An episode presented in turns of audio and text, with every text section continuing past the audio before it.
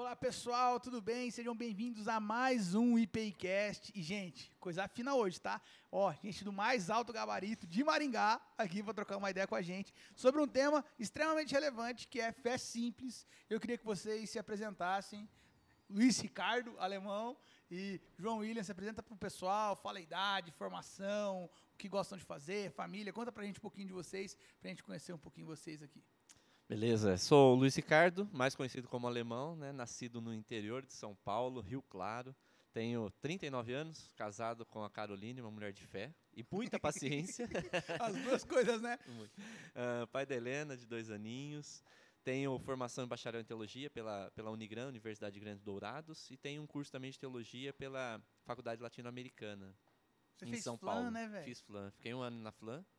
Uh, passei por Jocum, fiquei um ano e meio na Jocum como, como obreiro em tempo integral. Uhum. Passei pela, fui pastor batista por cinco anos e depois fiz a minha transferência para a IPI do Brasil e agora Legal. pastor da IPI do Brasil ali na IPI da, do Jardim Liberdade, na quinta IPI. Que legal, que legal. Você foi, você foi batista em qual cidade mesmo? Eu sempre esqueço. Epitácio, né? É, eu fui pastor lá, mas me converti na Batista em Rio Claro. Ah, teve uma mudança de cidade. Sim, sim, sim. É isso aí. Cara, sempre que tem podcast, por mais que eu conheça os caras que eu convide, eu Sempre sempre, tem um detalhe. negócio que eu não me atentava. Mas legal. E você, João, se apresenta um pouquinho. Bom, eu me chamo João William, estou na, na primeira igreja desde 1991. Faz Tempo, tempo. né? Segundo congresso missionário, para ser mais exato. Tenho, Uau! Você se converteu no Congresso de Missões? Sim, um pouco depois, mas foi ali. Que Entendeu? legal. Eu que cheguei já, Congresso de Missões, a bugra me pegou de jeito Bugra. ali. legal. Nossa, É. Bugra. Bugra. Bugra, Pois é. Bugra é. um, é um- Pra quem não conhece, a Bugra é um, meio que um mito, assim, né? Sim. Dentro da nossa denominação, porque ela, que ela desbravou, né? Ela foi uma desbravadora, assim, em termos de missões, em termos de várias coisas. Cara, que legal, Bugra. Pois é. Então, eu, hoje eu tenho, tenho 53 anos, sou divorciado. Uhum. pai da Stephanie e da Jennifer. A Stephanie está terminando faculdade agora, a Jennifer é missionária. São duas missionárias. Uma Legal. vai exercer a missão na medicina Legal. e a Jennifer está hoje servindo na, no Ilhas Global, uma base Uhum. lá em Duque de Caxias, trabalhando com uma comunidade de extrema vulnerabilidade. Um local chamado Jardim Gramacho, Conheço. onde foi o maior, o maior, o Pedro Borel está lá, Maior lixão. o não maior lixão da América Latina, um lixão aberto da América Latina. E ali nasceu uma comunidade, isso aí tem 30 e tantos anos, Uhum. nasceu uma comunidade. Hoje é proibido jogar lixo, mas a galera continua, né? e Tal, e, e as pessoas vivem daquilo. Né? Então, é, há, um, há, um, há, uma, há um movimento muito grande missionário ali de, e de auxílio, assistência. Né? E Uhum. hoje ela, ela está ali para a minha alegria. Como é que fica o coração de vocês, você com uma filha já experimentando isso? Você com uma filha de dois anos de idade? A gente vai falar sobre fé simples, né? Como é que fica o coração de vocês, eh, sabendo que Deus tem esse tipo de desígnio, de plano para os nossos filhos, né? Eh, eu acho que é, um é uma coisa meio intensa para o coração do pai sonhar o futuro dos filhos, né? A minha filha tem oito meses e de vez em quando eu tenho que abaixar o meu coração assim, falar, ô, ô, calma aí, né? Não, não projeta tantas coisas assim, não. Como é que é para você, você ter projetado tantas coisas assim e hoje vem uma filha no campo missionário, a outra que talvez tenha atendido um pouco mais ou de maneira divergente também a, a, a uma projeção. E como é que é para você perceber isso também? Poxa, talvez minha filha tome rumos é, desse tipo, né? Que eu digo de missões, depender é, financeiramente do Senhor, mas através de doação de outras pessoas. Como é que é isso para vocês? Cara, é, Deus foi muito fiel, porque ah, aquele provérbio ensina a criança nos caminhos que deve andar e quando ela for é, madura, quando ela for adulta, ela não, não se desviará dele. Né? E ele foi muito fiel a esse chamado. Houve um tempo, mas nem sempre foi assim. Houve um Uhum. tempo em que ah, a primeira infância foi muito, foi muito boa, né? no sentido da minha relação com elas. Mas a partir da adolescência, da pré-adolescência para a adolescência, a coisa se perdeu. Né? O vaso quebrou e eu acabei perdendo as duas, no sentido do meu coração. Né? Nós nos perdemos. A relação, A relação se ficou rompida. deteriorou completamente, rompemos Uhum. ao ponto de elas, seus 19, e elas tiv- tiveram uma adolescência tardia, né? elas despirocaram depois dos 19, 20 anos, as duas, assim. Uhum. A Jennifer um pouco um pouco antes, entendeu? 17, 18 anos, e a Stephanie foi um pouco depois, mas elas tiveram uma uma crise adolescente tardia, né, na faixa dos 19, 20 anos. E, e, ne- e nesse período nós estávamos completamente des- desconectados e que ah, o nosso maior diálogo era: Nossa, está quente hoje. Ah, O que, que você vai? Ah, você vai. a tá em cá? né? É, cara, no máximo, jantar? No casa máximo. Tudo muito raso. né? Tudo muito raso, muito simples. Eu não mais conhecia as meninas, perdi completamente a, a, a conexão. Com Sou elas. só eu ou você, quando ouve esse tipo de história também, daquele gelo na espinha disso? Rapaz, acontecer. até porque a gente trabalha com adolescente há muito tempo, né? né? A gente enxerga na pele, às vezes, bons pais e que passam Sim. pelos mesmos desafios de pais que às vezes também são ausentes, É que- porque a adolescência é um desafio, né? Que, que às vezes é uma crise que às vezes a É. gente enxerga é, dos pais acharem que a culpa foi totalmente deles. E às Sim, vezes não. exatamente. Tem pais com um perfil formidável, né? Uma dedicação excelente e não conseguiram alcançar o coração dos filhos. E, Sim. e tem pais, lógico, que foram um pouquinho é, mais displicentes em alguns pontos, mas também tiveram esse tipo de problemas. E como é que foi manter a fé quando começou a perceber isso? Né? E como é que é para você é, imaginar um amadurecimento de fé numa experiência dessa? Então, para mim é um desafio, né? Porque eu, desde que eu descobri que, que ia ser pai, a minha principal oração foi que eu gostaria de ensinar minha filha a amar a Deus acima de todas as coisas e amar a igreja local. E eu, desde da gravidez, eu bato nessa tecla. Eu quero que ela ame a igreja local, por eu entender a importância que a igreja local tem no desenvolvimento espiritual. Então, eu costumo brincar e falar assim: olha, se minha filha quiser ir para missões, eu vou ficar extremamente feliz e, e realizado também, porque ah, eu entendo que o centro da vontade de Deus é o lugar mais seguro para estar. Nem que seja num, num país devastado, em guerra, né, numa comunidade carente. Então, assim, eu tenho bem, bastante tranquilidade, apesar de saber os desafios, né? Estou no ministério há quase Uhum. 20 anos, né, em tempo integral. Legal. Então, assim, seis desafios de trabalhar com igreja, desafios de depender de Deus, Aham. mas eu tenho bastante tranquilidade em relação a, a, a entender se um dia minha filha chegar e falar assim, olha, eu tenho um chamado e eu e eu estou seguindo. Né? Eu vou abençoá-la e muito feliz com isso. Isso, isso seria uma realização pessoal para você, sim? Não, se ela, assim, se ela quiser seguir uma profissão, eu quero que ela seja uma profissional missionária, que ela ame a Deus e entenda que a profissão dela não é só para ganhar dinheiro. Legal, uma vocação mesmo. Uma vocação Tá. de servir a Deus Legal. através daquela profissão. Mas se ela falar, não, eu vou ser missionária em tempo integral, eu tenho um ministério que Deus me deseja, vai ser uma realização da mesma Tranquilo maneira. também. Cara, é, eu nunca me esqueço, isso eu fiz com as duas. Né? Quando eu era menino, devia ter uns 10 anos, é, eu assisti uma série chamada Raízes. Uma série foi muito famosa nos Estados Unidos e tal, Uhum. que conta a história de uma família negra, entendeu? E começa já com um avô, tataravô, que é escravo e tal. E uma cena que não me sai da cabeça foi quando o patriarca dessa família é, nasce e o pai dele levanta ele aos céus. Cara, eu tinha 10 anos. E o consagra, e eu não sei a quem, mas eu, eu, Aham. vi, eu vi essa cena. E quando eu, é, lógico, aí eu já estava, eu fui pai, já estava né, plenamente no Senhor e tal. E, e eu fiz a mesma, é, esse mesmo gesto consagrando as duas. Lógico que já no ventre já orávamos, mas no momento em que as duas nasceram, o meu primeiro ato como pai foi colocá-las diante do fisicamente Sim. no altar do Senhor, dizendo: Pai, ato simbólico, assim. ato de- simbólico dizendo: Senhor, está aqui, é, é, é tua e só me ajuda. Mas, mas e, e na, na época da crise? Aí pode ser crise pessoal também, não precisa ser. Uhum. Mas quando as crises vieram, né? Vocês têm mais idade do que eu, ou- quase o dobro, mas e Cara, na época da nessa crise? fase, nessa fase do degringolar total, eu, eu estava longe de Deus. Eu estava na religião, mas Tá. o meu coração é, estava distante. Eu acabei me perdendo do Senhor. E aí, é, no, no ápice da crise, é, porque a crise, cara, a crise é um somatório de escolhas erradas que a gente vai fazendo, né? E eu tomei algumas escolhas, er- fiz algumas escolhas muito erradas em 2012, 2013, e que me custaram muito caro, me custaram muito caro. E esse foi um, um afastamento gradativo que eu tive com o Senhor, retomando a minha vida com Ele só em 2019. Então, Cara, a única coisa que eu fazia era, Senhor, eu não tenho o que, que fazer, está nas tuas mãos. Entendeu? Essa era a única oração que eu fazia. Deus cuida. Eu era aprendi- gemidos inexprimíveis, porque, cara, meu coração estava longe, é, eu não sabia, completamente perdido, todo arrebentado. Eu aprendi a valorizar as crises. O meu chamado veio numa crise. Né? Eu estava dentro da igreja, mas totalmente afastado, numa vida de pecado mesmo, Uhum. bem, bem bagunçado, mas ao mesmo tempo numa crise existencial. Eu falei assim, Deus, não é possível que a vida seja só isso: levantar, trabalhar, ganhar dinheiro, gastar, levantar, trabalhar, ganhar dinheiro e gastar.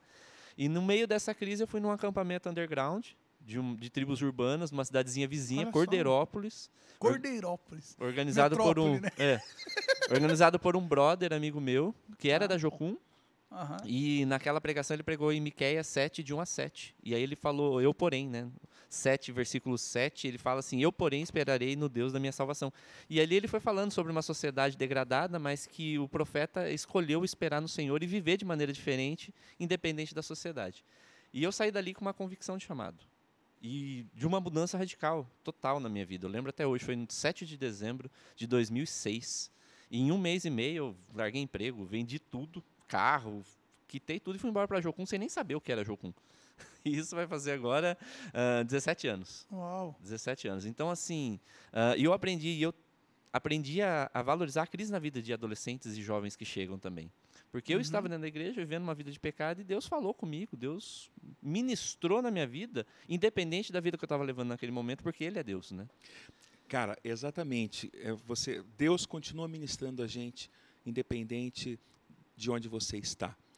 É, e foi justamente isso. Há dois anos, isso 2017, 2000, é, 2016, 2016 para 2017, eu sentei com as duas e abri o meu coração e dizendo, reconhecendo todos os meus erros, reconhecendo toda todo aquele trajeto da adolescência, da minha distância delas, é, as minhas falhas, as minhas ausências, as minhas omissões, e a partir dali começa um caminho de reconstrução, entendeu? Mesmo distante de Deus, olhando de- em retrospecto, né? Sim. Hoje olhando a vida que eu tenho com Ele e o que eu levava, então olhando em retrospecto, distante, muito distante dele, é, eu reconheço diante dela as duas, coloco as duas no sofá e, gente, me perdoa, vamos começar de novo, vamos reconstruir. Lógico que isso não é do dia para a noite, né? Mas aí nós conseguimos retomar. Vocês dois falaram de uma situação ou de uma experiência de estar na religião ou dentro da igreja, né? E com ausência de, de algo sendo dito ao coração, né? É, vocês consideram que a, a gente complica a fé e aí isso se torna mais difícil do coração ser comunicado? Porque daí, tipo assim, cara, se você for pensar, o acampamento underground que você foi, o cara não pregou nenhum texto megalomaníaco, com nenhuma interpretação, nenhum historiador, nenhum nada. O cara pregou o que Deus falou com ele, né? Um fruto, de, um, Uhum. fruto de um devocional. E o João já contou algumas vezes também para mim do retorno dele, é bem parecido com isso, mas de voltar para coisas básicas. O quanto vocês avaliam hoje que, poxa, a gente precisa ficar no básico, né? E às vezes o arroz com feijão bem feito todo dia vale mais do que filé mignon uma vez por ano. entendeu? É melhor arroz e feijão todo dia do que ser de Natal. Eu acho que esse é o problema. Eu acho que a gente se perdeu e, e- e deixou o básico de lado.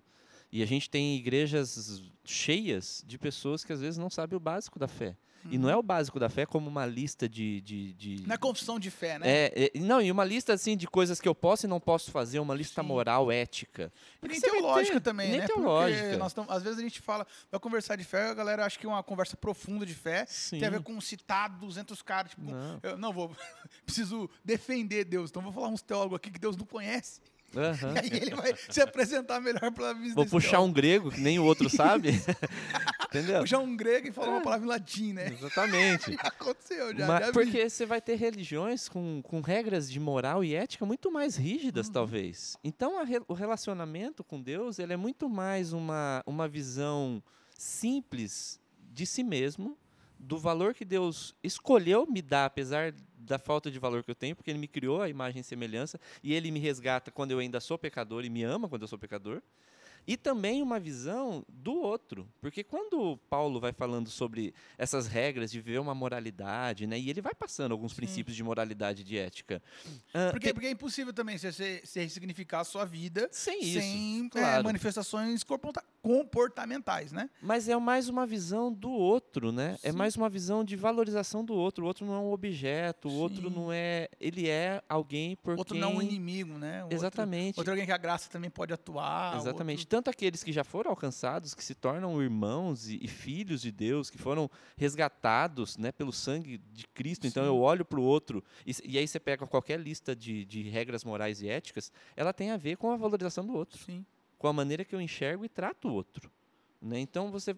E o próprio Cristo, né, ele, quando ele, ele vai falar sobre fazer algo para ele ou não fazer algo para ele, ele trata o outro. Sim. Ele traz o outro, né? Então não é. Aí a gente O evangelho, foge é- o disso. evangelho é tão relacional que não dá pra gente falar nem de construção de qualquer qualquer mandamento tem a ver com o outro. Fruto do espírito tem a ver com o outro. Tudo é relacional. Não tem como a gente falar do Seja evangelho horizontal ou seja sem, vertical. Sim, sim, Entendeu? É, relacional, é relação precisa pura. Mudar, né? Então, uma coisa bem interessante que você disse, fala qual é o qual é o segredo, né? Cara, o segredo é se manter fazendo a mesma coisa. Tem um livro e eu estava eu tava folheando esse livro por acaso antes de vir aqui, estava folheando ele, um livro do Eugene Peterson e eu pegando a colinha aqui mesmo porque cara minha memória é uma vaga lembrança. É uma longa obediência na mesma di- direção. Uma longa jornada de obediência. Uma longa jornada de obediência na Na mesma mesma direção. Exatamente. Cara, o que é a vida cristã? Sim. É isso. Constância. Entendeu? É constância. É uma vida de conhecimento dele. Né? Quando eu olho para a minha vida cristã, em algum momento lá atrás, eu perdi essa conexão com Deus. Eu perdi essa, essa conexão de devoção. Uhum. E eu mantive a minha vida cristã na racionalidade, entendeu? Na razão É é uma coisa, no é uma braço. coisa que parece bem besta, e, mas a gente e na troca força do braço. a gente troca o direito de primogenitura por prato de lentilha, né? Sim. É, A, so- a gente troca a sobrevivência, mas Deus quer, Deus quer filho. Deus não quer, Deus não quer amor, fazer a gente cara. sobreviver. A Deus quer- Deus relação. quer- E eu fui, eu fui redescobrir isso em 2019, cara. Eu perdi isso em 90, para ser exato, eu perdi isso em 96. E eu fui recuperar em 2019. Não significa que desse período todo eu estava longe de Deus no mundo, não. Muito não pelo contrário. muita experiência com Deus, de- de coisas. muito, muito livramento, muita Sim. experiência com Deus. Entretanto, aquela conexão do jardim, a conexão do da virada da do Meion, dia, né? a conexão da relação do quarto secreto, eu perdi em 96, cara. A gente fica muito como o filho mais velho, né? Sim, Vivendo na casa do pai e esquecendo que é filho, né? Sim. E às vezes reclamando, poxa, eu tô aqui, tô servindo, e trabalhando, não tô tô experimentando. Mas, eu mas, tô- mas eu acho que a gente- a uma figura que eu gosto muito também é a figura da, da figueira infrutífera, né? Porque a gente, é, por fora, tá tudo certo. Sim. E muitas vezes tem muita gente assim. E, e eu acho que essa simplicidade da fé é que falta a gente resgatar. Poxa, por fora tá tudo certo.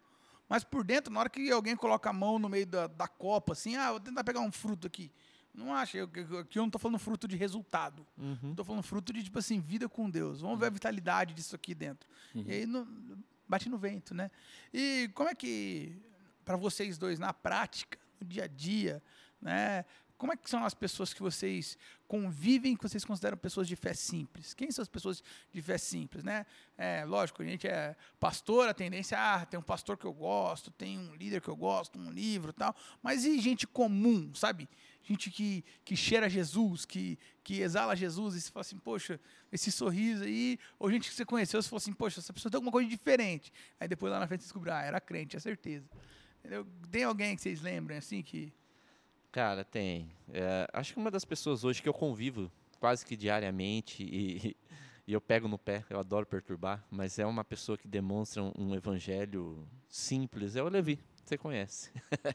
Levizão, o presbítero da nossa igreja. Cara, a, a disponibilidade que ele tem de servir a Deus e servir ao próximo, sabe, sem esperar nada em troca, cara, sem barganha, sem é um evangelho de amor mesmo a Deus acima de todas as coisas e ao próximo. É algo que inspira, que às vezes eu brinco, eu falo, Levi, você pa- tem que parar de ser bobo, cara. Mas não é o ser bobo, é uma disponibilidade, é um coração aberto e sensível que, que é muito bacana, E, e falta, e às vezes a gente perde esse trem muito rápido, né? Muito. Muito rápido. Você tem alguém que você lembra assim, João? Assim, de chofre, cara, é uma pessoa que me veio, porque eu sempre a admirei, entendeu? Uhum. Ah, Paulo Gessé, cara. E assim, a minha, eh, a minha história com Paulo é da minha adolescência, da, logo no, no início da minha conversão, que a gente Aham. acabou num determinado momento, por causa da banda, a gente se aproximou bastante da galera da, da- do Ipiranga, Uhum. entendeu? E a gente tinha o Paulo como uma referência, sabe? E hoje, caminhando perto dele, assim, eh, tem um amigo, inclusive, que diz, cara, o Paulo, que foi ovelha dele, e, e isso faz tempo, ele diz, cara, Paulo Gessé cheira ovelha. Entendeu? Essa coisa do cuidado pastoral, daquela. Então, assim, lógico que existem outros Sim. líderes, né? Aqui, né? Se a gente for nominar, mas assim, é que você perguntou, O primeiro Cara, que veio. veio. Cara, quem me, me vem duas pessoas na cabeça assim, é, que, de fé simples, né? Eu me lembro muito do meu avô.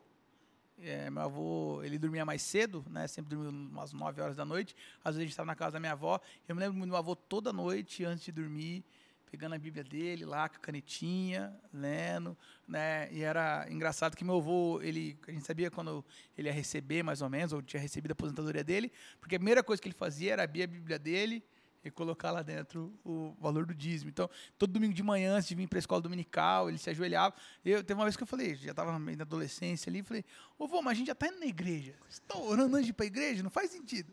E ele falou assim, não, lá na igreja é, é com os irmãos, aqui sou eu e Deus. Isso, isso era muito legal. Então, meu avô, e também tem o seu Ivo. O seu Ivo foi um, um irmão aqui da igreja que trabalhou é, como porteiro aqui. Eu sempre brinco falando que o seu Ivo atendia mais gente que a gente no gabinete pastoral. Porque a gente sempre passava isso, o Ivo estava dando uma palavra de fé, de esperança. Às vezes lendo um livro devocionário, aqueles livros do pastor Messias, né? Do meu púlpito, al- alguns livros desse, aqueles de Natal. E sempre estava dando uma palavra de esperança, assim. E como que a gente faz para inspirar a gente a ficar simples, velho? Porque a nossa tendência aí, a gente podia falar de inúmeros defeitos que a gente tem. O ego, a vaidade, né, o racionalismo, um monte de coisa que faz a gente perder a simplicidade. Como é que a gente faz para ficar simples? Cara, eu, eu entendo, eu tenho entendido que é a presença. A única forma de você se desnudar, a única forma de você se conhecer e a única forma de você. E aqui, sem, é, sem espiritualizar, sabe? Sem Uhum. querer ser piegas, mas, é, cara, você precisa estar exposto ao filho. Você precisa estar exposto à relação com, com Ele, com o Senhor e com o Espírito, porque é, essa realidade vai impregnando você. Ela vai. Seria mais ou menos como você abraçar alguém muito perfumado, que você sai desse abraço cheirando. Entendeu? Então, é, eu, eu, eu, eu vejo essa metáfora que quanto mais tempo a gente permanece aos pés do Senhor, mais semelhante ou mais do perfume dele a gente vai adquirindo e mais simplicidade. A gente vai jogando luz para dentro da- da- dos nossos cantos escuros sabe? Você vai tratando coisas que você nem sabia que estava ali. Sim. entendeu e, e aí você a gente vai se descomplicando É, e sendo humano Aquela metáfora bem que a gente sempre usa com o novo convertido, né? Ah, quando você está no escuro, tá tudo bem. Quando você começa a jogar a luz, você começa a ver um monte de coisa bagunçada fora do lugar. E quanto mais perto você vai chegando da luz, mais sujo você vai começando a perceber que as coisas estão. E você, o que, que você me fala, velho? Como é que a gente se mantém simples? Eu acho que passa por essa desmistificação, né, do que é do que é uma vida espiritual, né, de um relacionamento com Deus. A gente tem, eu, eu vejo hoje dois extremos muito muito palpáveis, né? Você tem uma galera que é filho de crente decepcionado com a igreja, caindo Uhum. fora, porque não entendeu espiritualidade, mas Sim. entendeu religiosidade, e aí tá machucado, tá tá ferido ou É. tá desacreditado da igreja, né, como como instituição. Sim. E isso, obviamente, reverbera numa vida com Deus. Aham. Ah, e você tem uma galera que é dessa geração do sentir, né? Que está buscando sentir, que vive de eventos, que vive de emoções, mas que não se aprofunda, porque também está vivendo um outro tipo de religiosidade, mas não de espiritualidade. Então acho, acho que passa por essa Que é uma, que é uma religiosidade daí que se entrega no, no, no sentimentalismo. no né? sentimentalismo, que, não é ruim. Deus é o Deus das emoções e Sim. trabalha nas emoções, mas não só nisso. E aí fica só na emoção ou fica só na racionalidade e não consegue transitar Esse por medo. tudo. Que, E aí, quando a gente faz uma releitura das epístolas, uma releitura do Sermão da Montanha, uma releitura das parábolas, do Evangelho, você percebe que Deus, Jesus, próprio Paulo, ninguém está falando de supercrentes. O próprio Paulo fala assim: olha, eu poderia ir através de vocês com poder, Sim. mas eu, eu- eu escolho ir em simplicidade, eu Sim. quero ir em simplicidade. Não quis falar coisas É. cheias de sabedoria. Não. Quando ele vai falar com Timóteo, com Tito, Sim. quando ele vai aconselhar os seus discípulos, ele não está falando ali de operação de milagre, ele não, tá, não. Não. ele está falando o seguinte, ó, viva eticamente, viva de uma maneira idônea, ensine, né, respeite os mais velhos, ensine os mais É, rompa, novos. rompa com aquela vida que você tinha, porque o padrão é, outro. É Mas, mas eu- eu, outro. acho isso uma coisa muito legal, porque às vezes a gente tem esse, é, esse super motor dentro da gente. Puxa, a gente precisa ligar o motor e agora virar a chave. e uou, uou, uou. E às vezes não precisa desse super motor, né? Às vezes, cara, é, faz o que tá na tua mão, faz o que dá, Isso. né? E deixa. é, eu estava conversando com um amigo esses dias e a gente estava conversando sobre crises ministeriais, né? E a gente conversando sobre isso e ele falou. A gente falou sobre a, a questão do texto bíblico ser fiel no pouco e sobre muito te colocarei. Aí eu falei, é, só que o problema é quando você está no muito e você perde a fidelidade. A gente tem que chegar no muito e continuar fiel. Porque aí é o que o João falou. Quando você vive essa simplicidade, Sim, inevitavelmente você vai, você vai experimentar poder. sim. Você vai experimentar o sobrenatural porque você está se relacionando com um Deus poderoso e Exato. sobrenatural. Exatamente. Mas esse não é o fim, não. não é a busca. E tem coisas que Essa é a acontecem de maneira sobrenatural que você nem imaginava. E nem que imaginava. você nem conseguiu controlar. Né? É- É, Exatamente. algumas coisas que a gente, é, que a gente teve algumas experiências no acampamento do, do Uhum. presbitério, no, no encontro singular. Cara, que assim, a gente não fez nada demais, a gente nem, nem tinha uma grande expectativa sobre nada acontecer. A gente orou e criou oportunidade e estava lá de coração e Deus usou. Sim. Porque É, Paulo não vai condenar buscar dons. Muito pelo Sim. contrário, ele vai incentivar. Mas aí ele fala assim: olha, mas o maior dos dons, o mais importante, É que vai? Permear tudo, isso é amor. É amor a Deus, é amor ao próximo. Porque um dom como um fim em si próprio é, é ego. Mas, mas uma coisa, é uma coisa que eu, que eu percebo também que acontece muito é assim, a meninada começa a crescer, aí você, você vai falar com eles sobre amor, parece que eles enjoam. É, é, assim, quando entra nesse ritmo contrário da simplicidade. Uhum. Ah, não, aí vai falar de amor de novo. Aí quando, quando acontece isso, já dá o estalo em mim e fala assim, esse menino não sei do que é simples. Porque, cara, uma- a crise nossa é ser amado. Sim. Acho que essa é a maior crise que a gente tem. Ser amado, isso é uma coisa tão simples. Né? Olhando para o Evangelho, a cruz significa isso. Mas aí talvez a provocação seja o que essa galera entende por amor, né? Sim. Porque nós temos um amor totalmente desvirtuado hoje, né? É, totalmente Sentimentalista. quebrado e, e- e- e desfigurado. né? Desfigurado. Desfigurado. Gente, muito legal, velho. Muito legal, tá? Muito legal. Mas uma última pergunta aqui pra gente. Pra gente é, consolidar um pouco o papo. Como é que a gente faz pra nova geração não perder a simplicidade? Porque aí nós estamos falando agora de uma. Nós perdemos, em algum momento, em algum momento voltamos. Né? Você dentro da sua igreja, você é, no, no ambiente que você teve que retornar em 2019 para mais perto do Senhor. E eu também cresci na igreja, participei dos teatrinhos, das EBF, das EBDs. Era o menininho que ganhava as bíblias na disputa lá tal. Era esse menino. Aí fiquei longe do Senhor e voltei. Como é que a gente faz para a nova geração acreditar no simples? Olha, é um, é um grande desafio, porque A nova Ah. geração, só para deixar claro, a nova geração quer- não, não é o menino novo que está crescendo. Nova geração é os novos crentes que chegarem. Porque a gente está cada vez mais sofisticado. A gente chega, aí tem os efeitos especiais, tem as luzes, tem e tudo com excelência. Eu acho que tem que ser assim mesmo, tá? Eu sou um defensor disso. Mas aí tá a parede preta, tá o LED lá, tá o LED aqui, LED eh, e um presentinho aqui, um outro, cara, só coisa top, beleza? Mas como é que a gente ensina a simplicidade nesse ambiente? Cara, é, é um grande desafio para a liderança, é um grande desafio para quem está à frente, para quem está, para você, é, a despeito de toda essa maquiagem, a despeito da pirotecnia, Sim. de você ter um coração simples, Uhum. porque isso aproxima, como você falou, a, o maior, a maior eh, necessidade do homem, do ser humano, é ser amado. E uma experiência, você falando, me, me, me lembrou agora a rede de homens. Cara, eh, são todos empresários muito bem-sucedidos, muitos empresários Uhum. muito bem-sucedidos que comandam conglomerados e mandam muita gente e, e são muito bem-sucedidos do ponto de vista eh, financeiro e, e social, econômico, enfim. Cara, mas no acampamento você vê aquele cara que manda em dezenas, centenas, às vezes milhares de pessoas.